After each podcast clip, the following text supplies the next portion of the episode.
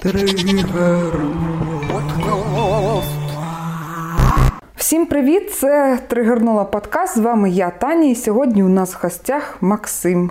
Максим, мій соспівак по хору в Харкові. І Взагалі він айтішник, який може пояснити за психологію на профрівні, бо має в кейсі декілька років психологічної практики. Сьогодні наш подкаст е, і наша розмова буде тісно пов'язана з тижнем інформування про бісексуальність, про бісексуальну орієнтацію ну і дотичні теми, тому тут буде багато історій анонімних е, про ЛГБТ-спільноту і про психологію. Коротше, поїхали, і ви дізнаєтесь, чому саме і чому нас це тригерить. Історія номер один вона називається Бисексуальність. Це мене? Mm-hmm. Мій улюблений тригер. Бісексуалка у 14 років. Перехідний вік. Мені майже 15 років. З дитинства я впевнена в тому, що я гетеросексуальна. Завжди знала, що зустрічатимуся з чоловіками. Вийду заміж, у мене буде нормальна сім'я, діти зрештою. Але нещодавно сталося дещо. Я зрозуміла, що мене можуть романтично приваблювати дівчата. Хлопці мене ніколи в житті не приваблювали, ніколи не закохувалась у хлопців, тоді як мої однокласниці страждають від нерозділеного кохання постійно. Причому щомісяця новий об'єкт зітхання. Мені це здається неприємним. Я ніколи не дивилася на хлопців. І ось я помітила, що почала задивлятися на дівчат. Я почала оцінювати їх поглядом, звертати увагу на фігуру, форми. Мені дуже подобаються жіночі форми. На хлопців подібним чином ніколи не заглядалася, навіть на гарних. Дивлячись на губи дівчат, можу задуматись, а як це поцілувати дівчину? І як навіть переспати з дівчиною? Все частіше ловлю себе на думці, що хочу в майбутньому спробувати стосунки з дівчиною, хоча б заради інтересу. Мені подобається ця думка, але в той же час я точно розумію, що зустрічатимуся з чоловіками і рано чи пізно вийду заміж за чоловіка, просто тому, що так буде. Дітей дуже хочу. Але в той же час я хочу стосунків з жінками. Можливо, коли-небудь я полюблю чоловіка, але зараз мені подобаються тільки дівчата на даний момент. Тобто я точно знаю, що не люблю лише жінок, але водночас не люблю лише чоловіків.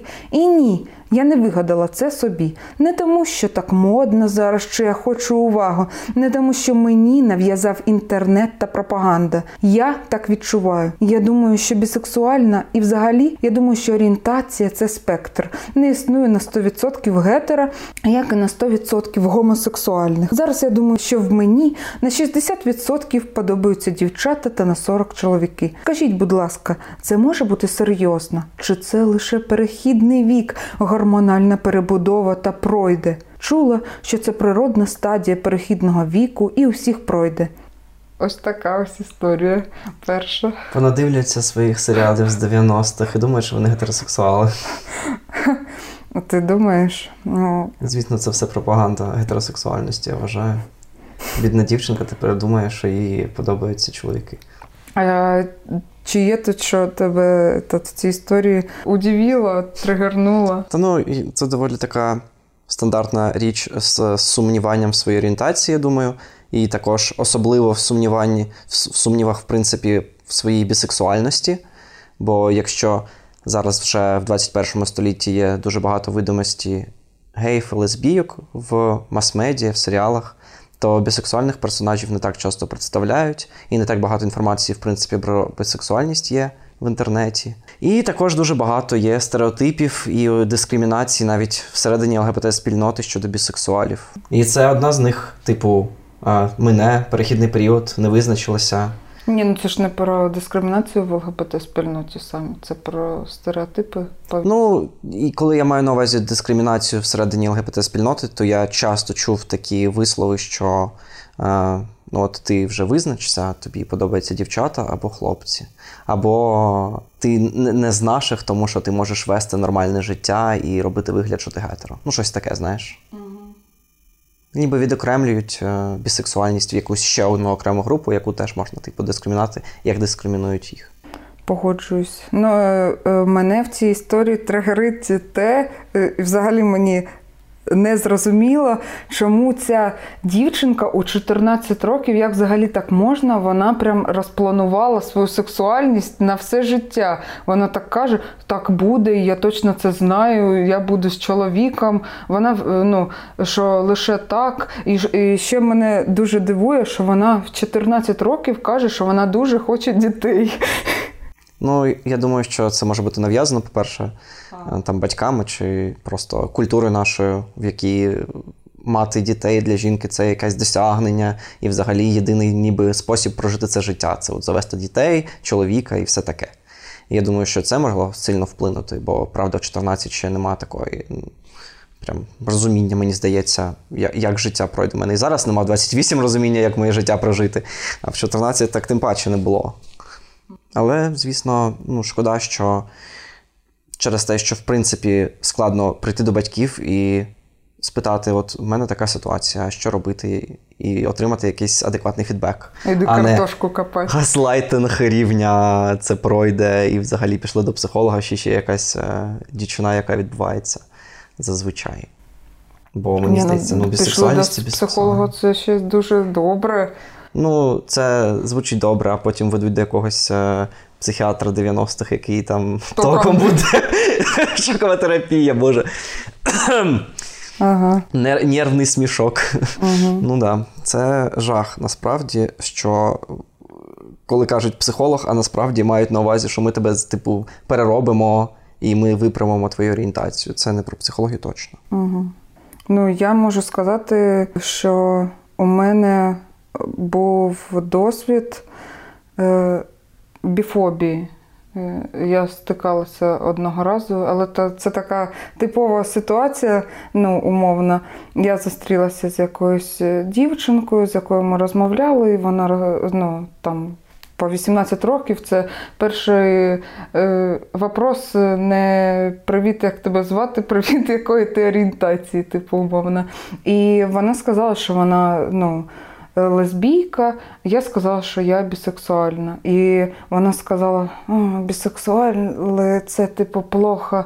Е, коротше, І це ну, це був мій перший досвід умовно розмовляння ну, з кимось е, саме про ідентифікацію сексуальну, чи як це правильно. Коротше. І після того я перестала ну, казати про це взагалі. Бо мені було так стрьомно. Хоча ну, у цій історії, ну, можна сказати, є продовження. Ну, там Ця дівчинка вона була там знайома з моєю ще знайомою, і через якийсь ну, час, коли я дізналася, що вони спільні знайомі, то я розповіла, що ось ця дівчина, вона, типу, так казала про те, що ну, бісексуальні люди, вони, типу, відстійні, що вони, типу, зараз ти этот, умовно зустрічаєшся з жінкою, а на слідуючий день підеш, типу, зустрічатися з мужиком і кинеш. Це ненадіжна людина, вона може перевернутися ну, куди там, типу, заманеться, умовно. І моя знайома сказала, типу, блін, взагалі вона, типу, виросла, ну, бо цій ну, дівчині стало більше. І вона зараз, типу, так не вважає. І вважає, що то, як вона раніше думала, що це, типу, крінж. Ось. Ну, я часто чую про те, що бісексуальність якось порівнюють з таким проміскуїтетом що от е, сьогодні ти з чоловіком зустрічаєшся, а завтра кинеш його зради дівчини чи навпаки. Особливо це, ну, типу, наприклад, якщо хлопець має зараз хлопця, і то цей хлопець може переживати, що в будь-який момент то йому зрадить з дівчиною, але чомусь не переживає, що йому може зрадити йому з хлопцем, бо це не стільки про ну, про стать чи гендер, з, з ким ти будеш зраджувати, скільки про сам факт того, що ти будеш зраджувати, і що заважає людині зраджувати зі з своєю своїм гендером. Я не бачу в цьому такого. Але чомусь от е, бісексуальність саме асоціюється в багатьох зі зрадою з іншою з іншим гендером. Я хотіла е, е, з тобою обговорити таку штуку. Хочеться розібратися трохи в цьому. Ми знаємо, що зараз іде тиждень інформування про бісексуальності, але умовно чим бісексуальність відрізняється від пансексуальності? Типу, чому це потрібно відрізняти? І взагалі, чи бісексуальність це якось можливо трансфобно звучить? О, я колись чув такі тези, і навіть бісексуальне ком'юніті ніби спростовувало це тим, що це не тільки про чоловічий гендер і жіночий гендер, а також і про транс жінок і чоловіків. Угу. Це, мабуть, не включає е, небінарних персон, і пансексуальність вона якраз типу ширше завдяки тому, що вона включає і небінарне ком'юніті, в тому числі. А от якщо казати саме про бісексуалів, то нібито з того, що я читав, як мінімум, це про чоловіків, жінок і транс, чоловіків і жінок. Блін, мені дуже важко зрозуміти, наскільки тоді в пансексуальності виходить е, то, що там. Я думаю, там в принципі немає значення гендер людини. Угу. Ну, Я думаю, що ну, це ключовий такий момент. Ну так, але мені здається, ну саме тоді, коли якби я задумувалась над е, своєю орієнтацією, то мені здавалося, і я розмірковувала що значить бісексуальність, то я розмірковувала, що це саме з подачі того, що ну це неважливо, ну якої статі людина. Ну я думаю, що в принципі термін бісексуальність з'явився, коли ще транс-ком'юніті не було таким видимим, і не люди в принципі не задумувалися про те, що а, жінки можуть бути транс-жінками, наприклад. Ну і якось, в принципі, я думаю, що тоді про це не так говорили, і ми могли ці наративи считати, старі mm наративи і думати про це в такому ключі. Я, в принципі, не люблю ярлики, бо ну, складно себе ідентифікувати чимось одним, особливо, якщо ти більш складний, ніж просто бісексуальність чи просто гомосексуальність. Якщо тобі подобається там одна дівчина і дев'ять хлопців, ну умовно, то хто ти, типу, бісексуал? Як це називається взагалі? Орги... Ну, тобі... Ні, ну я, я маю на увазі, що, наприклад, людині подобаються частіше хлопці, чи навпаки, частіше дівчата. Угу. Ну. Або людині подобаються транс-жінки і хлопці, не знаю. Ну, бувають ж дуже різні комбінації. І під все ти не підбереш ці ярлики, тому дуже складно іноді описувати ярликами. Це таке узагальнення для того, щоб спростити нашу комунікацію, але я не бачу, щоб воно робило нам якесь добро, якщо чесно. Угу. Ще згадала, що е, є такий стереотип, е, саме він пов'язаний з чоловічою бісексуальністю, що якщо чоловік бісексуал, то зазвичай це, напевно, він е, гей, але він, типу, тут прикидається, що або боїться там ну, сказати про це, але ну, що він гей, і тому якби він залишає сидіти на двох стульях, умовно, mm. і робить таку подпорку, що я не повністю якби гомо, я бі. Тільки хотів про це сказати. Насправді теж часто стикаюся з таким. І я думаю, що так може бути. Так, ну. Що в цьому є доля правди, тому що правду можуть бути люди, які можуть казати, що вони бісексуальні, хоча вони насправді гомосексуальні. Mm-hmm. Ну, хай кажуть, е, що нам з того. Насправді, чому ми хочемо так інтенсивно, щоб вони прямо от казали, якщо ви не геї, ой, якщо ви не бісексуали, то кажіть, що ви не бісексуали, що ви там собі придумаєте. Ну, якщо людям з цим простіше, яке нам діло? Угу. Ну, взагалі, якщо говорити про орієнтацію, то, то це справа кожного або його партнери, ну і все. Ну так, але... Це не повинна так. Так, так, так. Абсолютно вірно. Але ну, все одно будемо чесні, це більше такий, ну, як не стереотип, а як це правильно назвати. Ну, щодо того, що людина може казати, що вона бісексуальна, хоча вона насправді гомосексуальна. А що це, типу, що це також може ну, ну, варіант біфобії якоїсь? Так, ну це варіант біфобії. Коли ми, ну, коли ми чуємо, що людина бісексуальна, і починаємо думати, що можливо вона просто ховає свою гомосексуальність за цим, бо бісексуалам нібито бути простіше. Хоча я думаю, що якщо опитати бісексуалів, то вони розкажуть, що насправді їм було б набагато легше бути е, все ж таки гомосексуальними. Ну, про гетеросексуальність вже не будемо казати, звісно, цей світ він дуже гетеро. Тому я думаю, що це хибна логіка. Угу. Бісексуали існують. крапка. А, знаєш, е, ще от з цієї історії дуже класно дівчина написала, що це спектр. Я з нею повністю погоджуюся. Блін, я теж я забула, що я це читала, тільки що е, повністю погоджуюся, що сексуальність це це сексуальна орієнтація, це спектр, і вона може змінюватися. Так.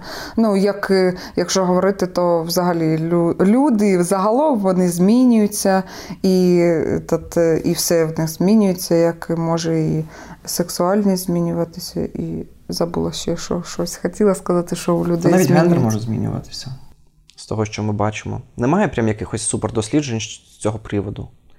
Е, я бачив дослідження, що гормональний фон матері впливає на орієнтацію майбутньої дитини. І наскільки я пам'ятаю, гендерна ідентичність теж.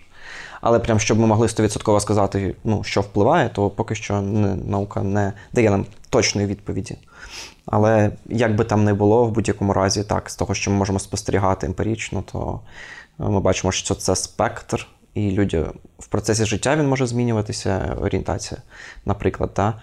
І людині може спочатку подобалися жінки, потім чоловіки, потім і жінки, і чоловіки. Може бути дуже по-різному. І інтенсивність може теж змінюватися. Будемо переходити до другої історії. І має вона назву таку досить токсичну, але це оригінал. Типова історія гея блакитної скотиняки з Полтавщини. Далекий 2005 рік у Полтаві нещодавно з'явилися персональні комп'ютери, інтернет і тільки кіберкафе погодинно і задорого. Я звичайний підліток з 11 класу, який тільки почав усвідомлювати свою гомосексуальність. За інформацією про ЛГБТ тільки кліп Бориса Моїсєєва Голубая луна на національному ТБ і мужик з надутим презервативами замість грудей з жартами не гаї, а геї. Що тут роблять геї? Нагнітають полову обстановку возле воїнської часті.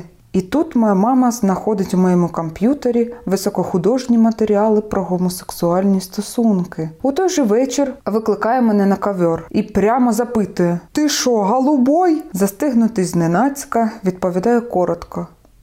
Усі подальші події нагадують якийсь бразильський серіал Касандра. Мама біжить до тата. Вони вдвох вирішують, що я захворів, або мене вкусив Елтон Джон. Телефонують психлікарню і намагаються здати мене туди на лікування. У лікарні м'яко пояснюють, що ліки від гомосексуалізму закінчили з моменту розпаду радянського союзу. І так, в 1991 році й максимум, що можуть запропонувати, чай зм'яти для них і мати й мачухи для мене. Далі сімейна нарада, де батьки розстроєні, що психушка не забрала сина на лікування. Починають брейншторми. Що робить з голубим сином? Варіанти.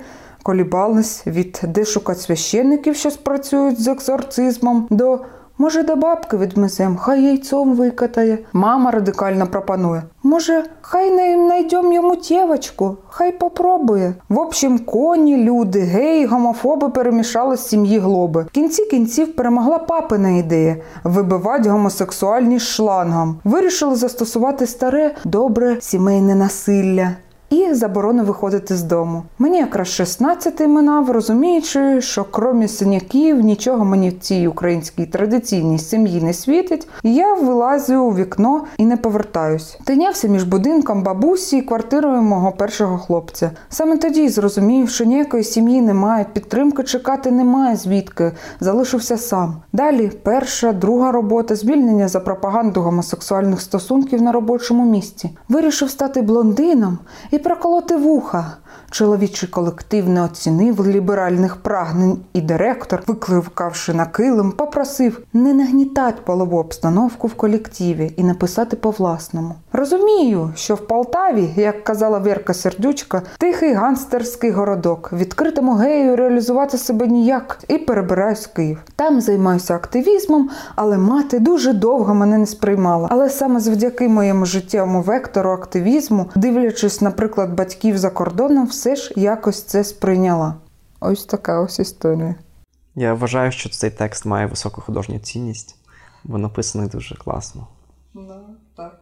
Я погоджуюсь, його дуже весело читати, хоча теми, які тут підняті, далеко не веселі і дуже трешові, скажімо так. Ну, так, я думаю, що не один український підліток пережив це на собі.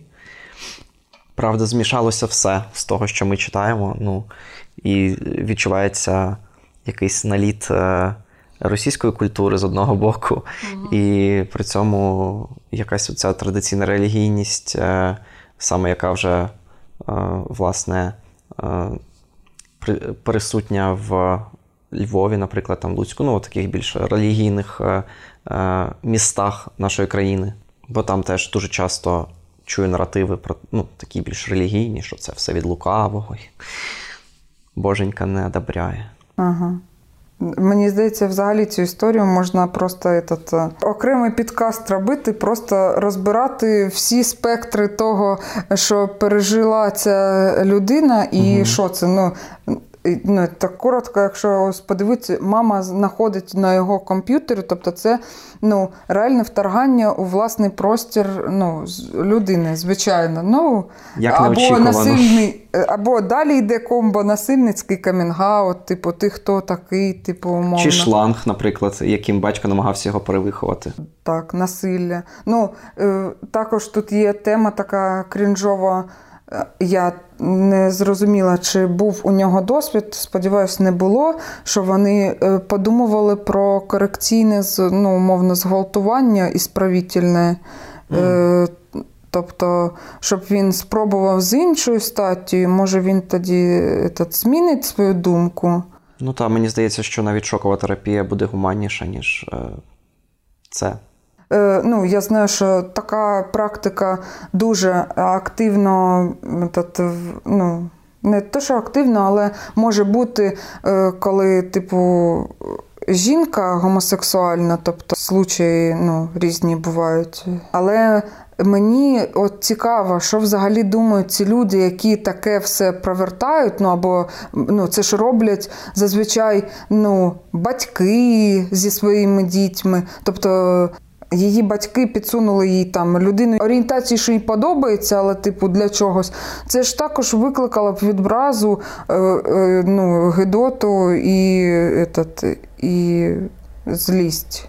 Ну, нам правда складно зрозуміти, що в цих людей в головах, але якщо прям так прискіпливо може спробувати розібратися, то я думаю, що дуже сильно впливають декілька факторів. І перший це сліпа віра в те, що е, сексуальність нібито можна нав'язати чи змінити. І вони ніби думають, що якщо вони дадуть дитині такий досвід, то вона, керуючись цим досвідом, ніби зможе змінитися. Ну, знову ж таки, це відвір в те, що от ти спробуєш і зрозумієш, що це от якраз правильно, і так має бути, так має подобатись, не знаю, ну щось таке. І орієнтація має магічним чином одразу змінитися. Але так, вони не думають про те, що якщо, наприклад, вони б спробували з там, наприклад, гомосексуальний е, статевий зв'язок з кимось, що нібито вони тоді за тією ж логікою могли б теж змінитися і стати геями або лесбійками. Але чомусь вони про це не думають. А потім вони кричать про нав'язування ЛГБТ з усіх боків і утягів, але при цьому вони продовжують бути гетеросексуальними.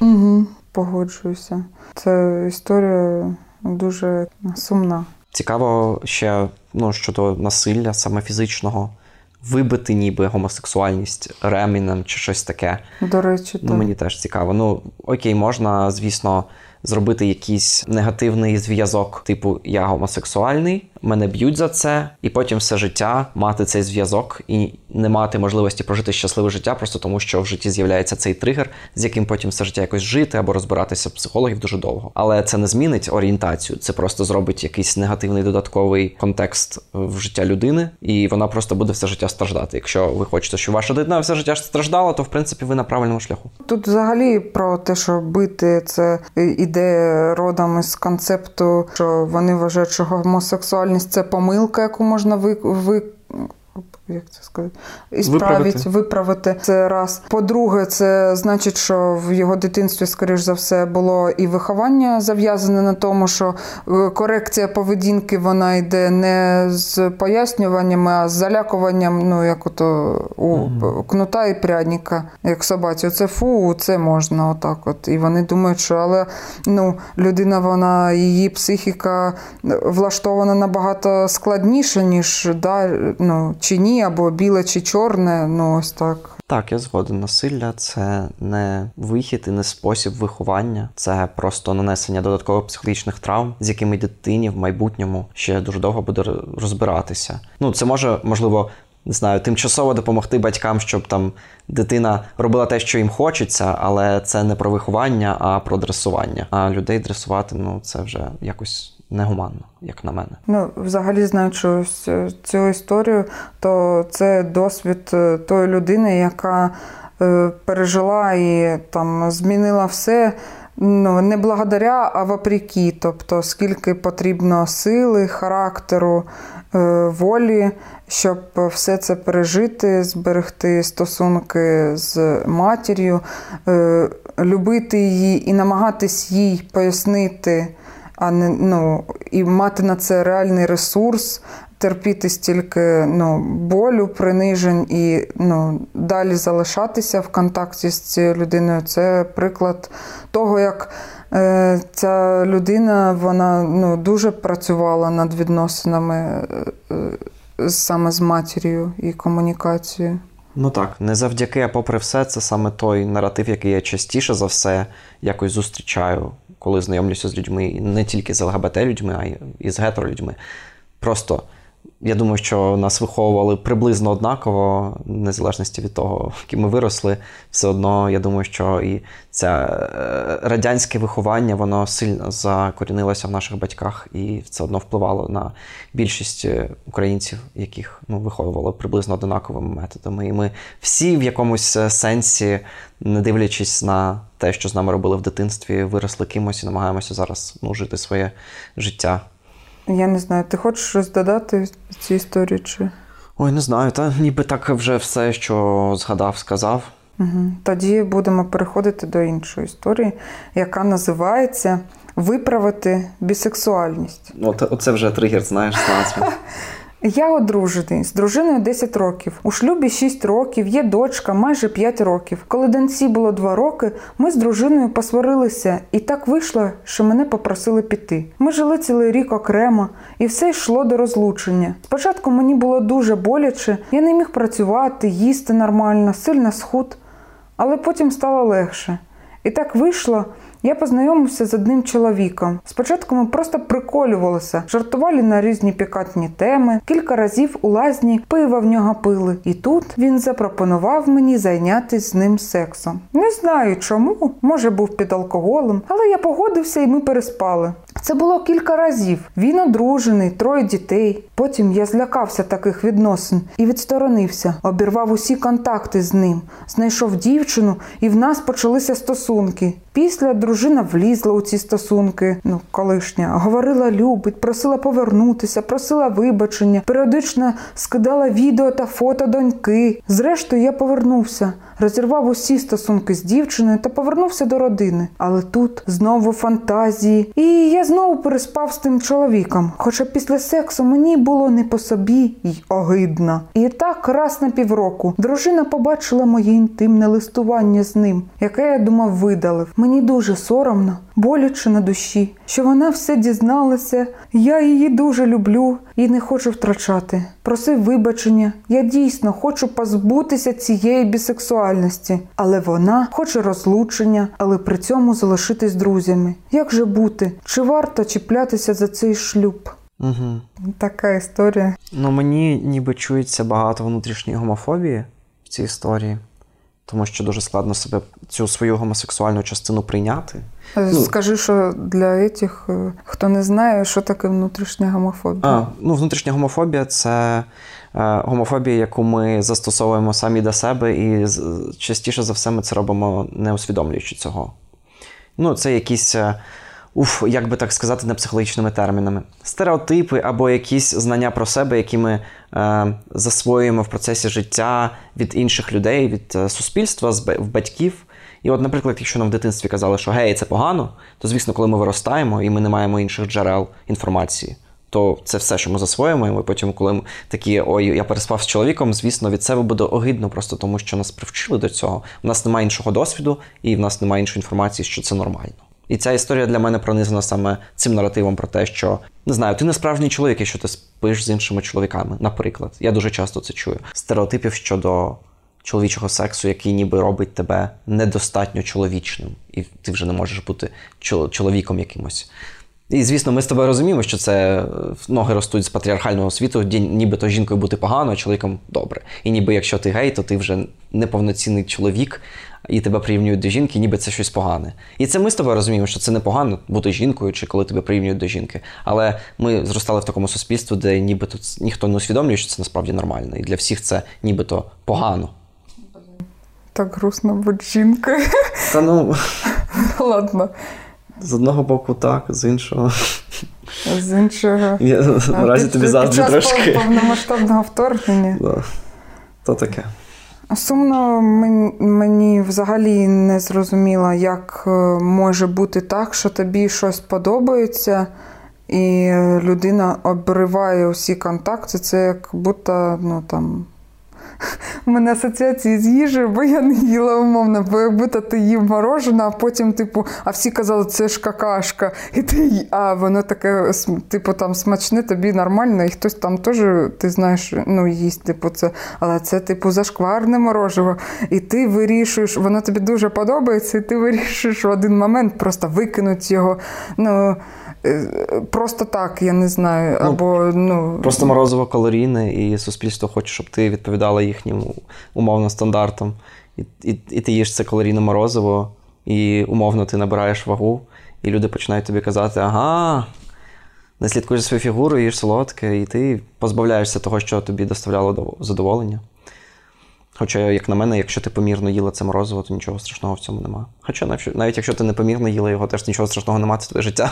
Роби що з ним що хочеш. Ну так, і є така штука, якщо ми казати про інтуїтивне питання, завжди, коли е, організм жив дуже довго в запретах, то він буде ну, восполняти, е, ну, буде ось цей перевес перший так, час. Це називається тобто, гіпер, гіпер, гіперкомпенсація. Так, вон, це буде, і це нормально, якщо не обмежувати себе, то з часом часом це пройде так, і і стане, типу, ну, в нормі якійсь, або ну, не в нормі, а в стабільності, скажімо так.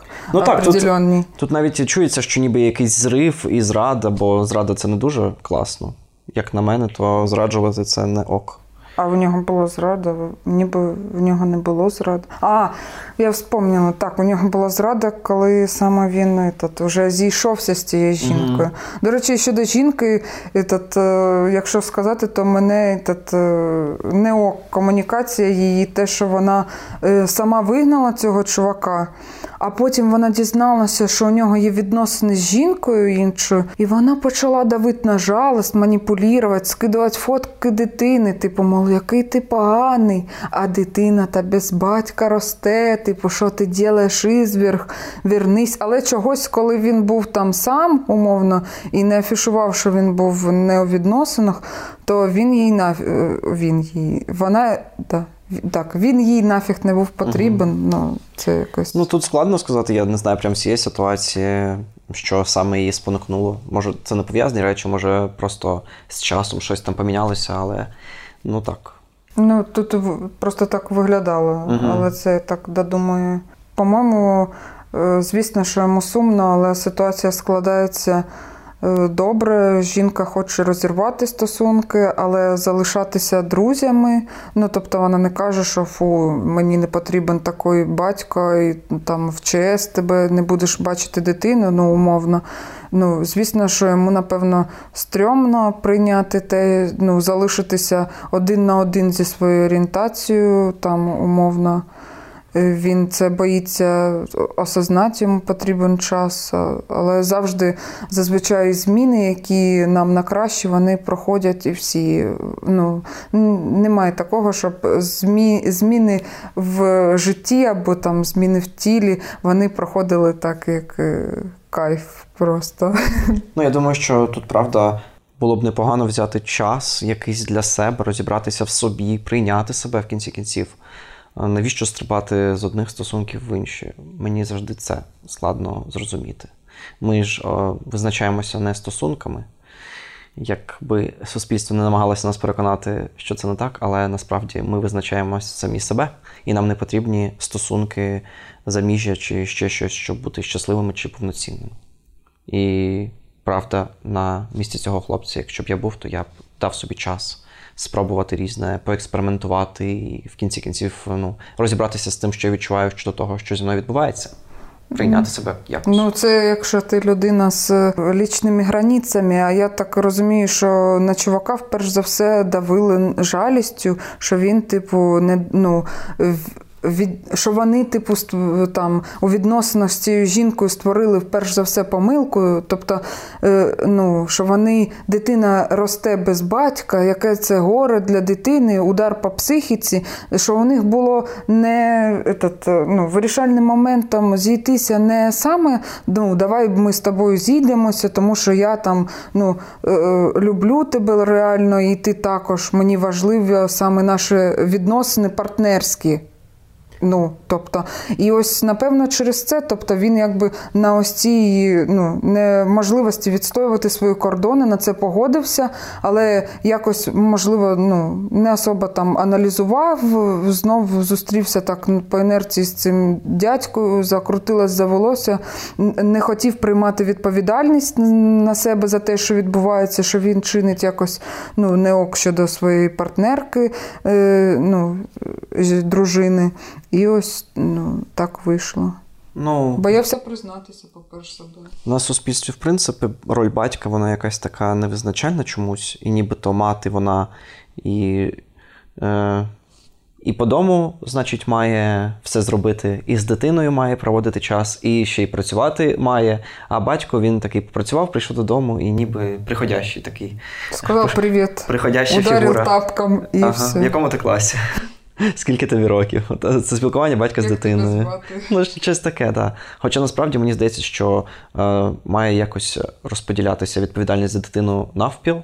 Ну, це як мінімум, якщо там якесь рівноправ'я є в, в побуті, а якщо ще і в побуті є якийсь перекіс, то ну, правда, батько, якщо, наприклад, він е, не відповідає за побут, як в нас культурі часто буває, то я вважаю, що тоді він має якось більше проводити часу з дитиною. Ага. Але в нас батьки, вони такі, ну, батьки в плані батько множина, Ага. вони приходящі дуже часто. І я теж не чую в цій історії його якоїсь відповідальності, бо він, я думаю, міг би приймати участь в житті дитини і без того, щоб сходитися зі своєю колишньою. У тебе та, батько був класний Та, та був, в принципі, і є. Ага. А, Ну, типу, е, тебе виховувала і мати, і батько, Ну, чи ні? Так, здебільшки, але знову ж таки, е, я пам'ятаю, що в дитинстві мені ніби не вистачало якогось е, якісного проведення часу з батьком. Були періоди, коли ми проводили час разом, і прям навіть багато, мені здається. Але це було щось про спорт, щось про такі штуки, якісь ми там ходили багато на якісь секції, а мені не вистачало саме якоїсь близькості, мабуть, щоб ми говорили на якісь теми, щось глибинно ну, зачіпали, і якоїсь уваги від нього в цьому ключі. Цього мені не вистачало.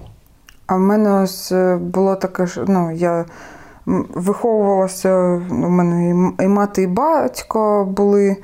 е, Ми були в одній сім'ї всі. Тобто, і коли я знала, що в мене є якісь знайомі, у яких, типу, ну, лише мати, наприклад, виховує дитину, і вони кажуть, що їм там не вистачає батьківської чогось, то я сиділа і думала, а чого їм не вистачає? Мені було б круто, якби батька не було, бо він же б'є. Ну, типу, що тут класного? Батько це страшна людина, яка тебе б'є. Ось і. І все. І я, е, до речі, не розуміла, типу, в чому моя проблема, умовно. Ну, плані того, що я якби е, не, не розумію, в чому кайф, тому що в мене він є, тобто, е, умовно, ось це, що щось емфімерне, що я його не відчуваю, а воно в мене є. Ось. е, Ну, якийсь збірний образ батька, який має бути і має бути присутнім, але насправді, якщо подивитися, як це відбувалося насправді, то нібито е, не було цієї, знаєш, е, ролі батька, м, який там захищає, а навпаки, від нього була небезпека. Ну, просто був батько аб'юзер, скажімо так. Ну, так, я, зрозумів. Ну, знаєш, типу, не те, що там люди. Він бив ну, з метою корекції поведінки. Тобто, це не був батько, який б'є там у, у зміненому стані саме. Тобто він бив саме з хороших побуждень, щоб ж ти стала чоловіком. Ну, як ми вже з тобою обговорили, це не працює. Ну, взагалі, реально, на мою думку, найважливіше, що мені, як мінімум, хотілося відчувати в дитинстві від батьків це безпеку. І я хотів, щоб в мене була безпечна мати безпечний батько. І якщо вони. Мене теж батько бив, і коли вони б'ють нас, то вони стають небезпечними для нас. І складно, по-перше, відновити довіру, а по-друге, ми втрачаємо таку фігуру, яка могла б насправді бути, ну, типу, захищати нас від зовнішнього світу. А ми ж діти, нам потрібен цей захист, ну, типу, альо. Ми ще не знаємо, як повноцінно е, діяти в багатьох ситуаціях чи там в навколишньому середовищі проявлятися безпечно. І вони нібито повинні нам допомагати, а вони замість цього створюють додаткову небезпеку. І, наприклад, там мене в школі булили, і я.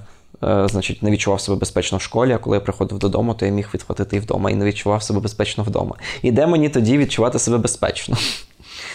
Підкажіть мені, бити, дітей це не good.